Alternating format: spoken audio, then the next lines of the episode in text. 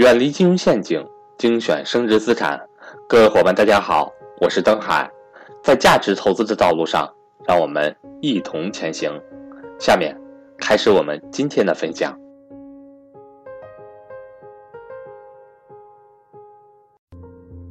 大家想不想解决这个内心的一部分恐慌和安全感焦虑的问题？想不想？啊，其实我教给大家两个方法，就是把这个安全，就是把这个降到最低，提前做规划、做准备，把它降到最低。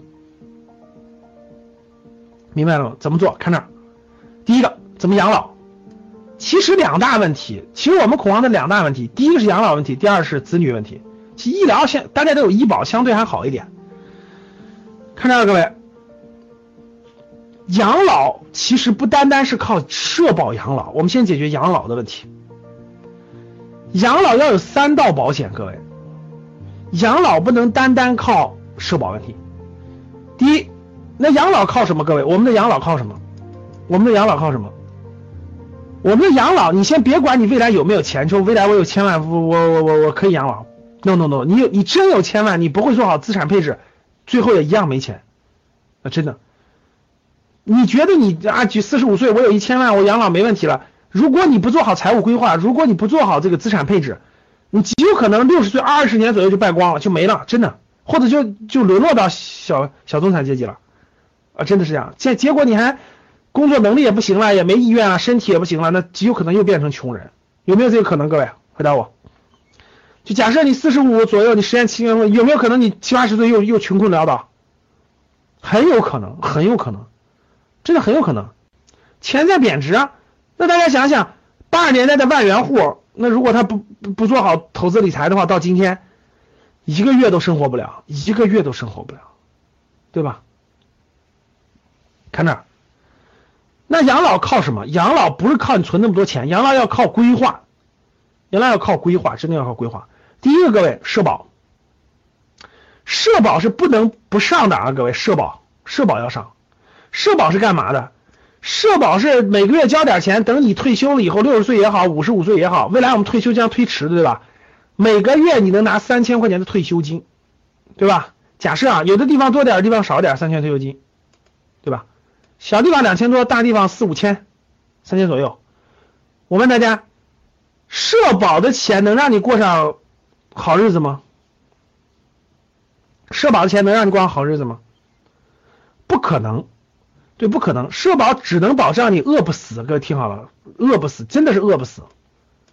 社保只能保障你饿不死，只能保障你饿不死，有穿的，真的就能保，只能保障这个啊，最基本的生活，这是最基本的生活。但是能不能没有？不能，不能，各位，社保只能保障你饿不死，最基本的生活。但是必须要交，必须要交，它是第一道保障，它是你养老的第一道保障。最好你永远用不上社保，各位记住我的话，社保要交，但是最好你永远用不上社保。记住我的话，就是永远用不上社保，就是到你退休那一天，这些钱是打给你的，但是你永远用不上它，这是最好的。它就是最好你永远不要用上。第二个，各位记住，你奋斗这么多年干嘛呢？为你养老要准备一个第二套不动产。记住我的话，第二套不动产一定要买在租金有稳定租金回报的地方。明天讲什么地方的有稳定稳定的租金回报，不能稳定租金回报的第二套不动产是你在五十岁以前奋斗完了以后有第二套不动产，每年的租金每个月的租金能每个月的租金又给你增加了一份保障，每个月的租金又给你增加了一份保障。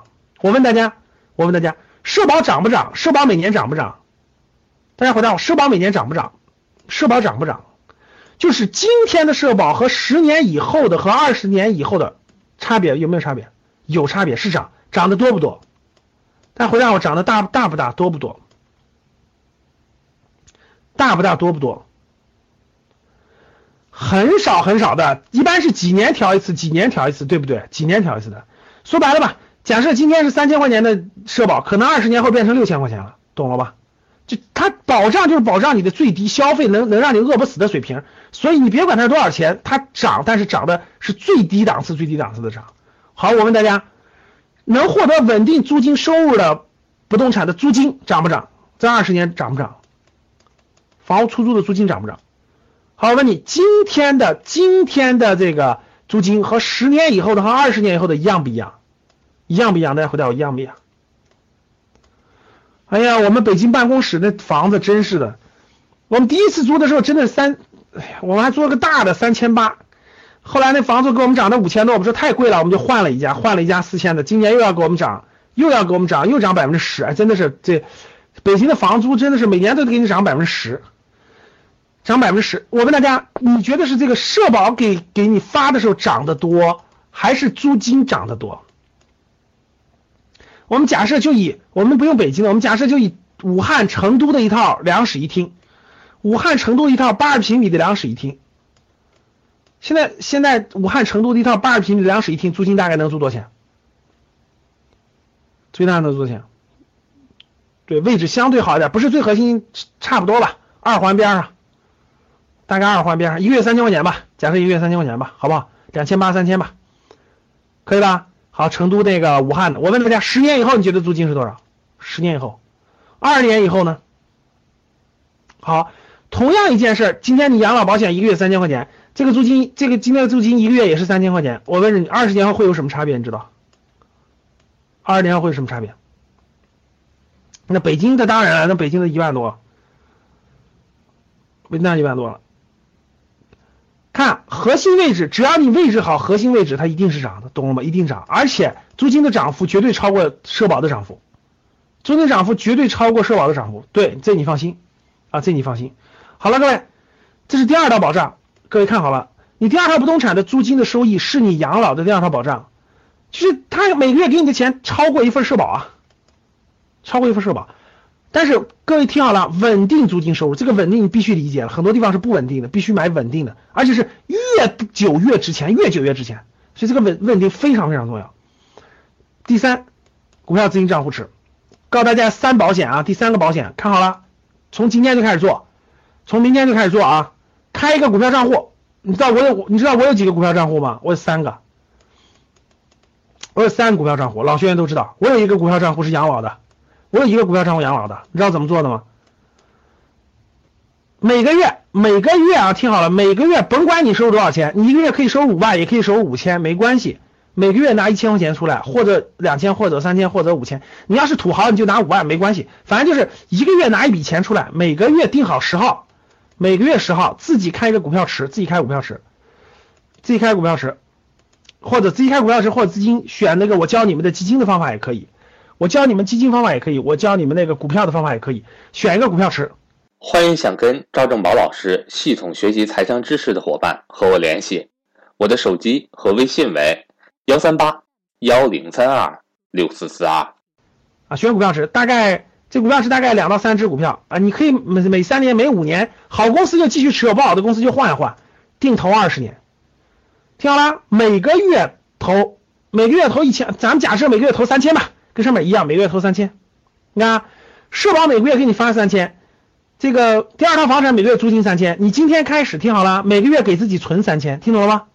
看好了，各位，大家看这个逻辑啊，大家看这个逻辑啊。未来社保你自己交社保的，对不对？各位，你自己买的不动产对吧哈，你自己给自己每个月存三千块钱。假设啊，每个月给自己存三千块钱，可以吧？各位，每自己存，每个月给自己存三千块钱，每个月存三千。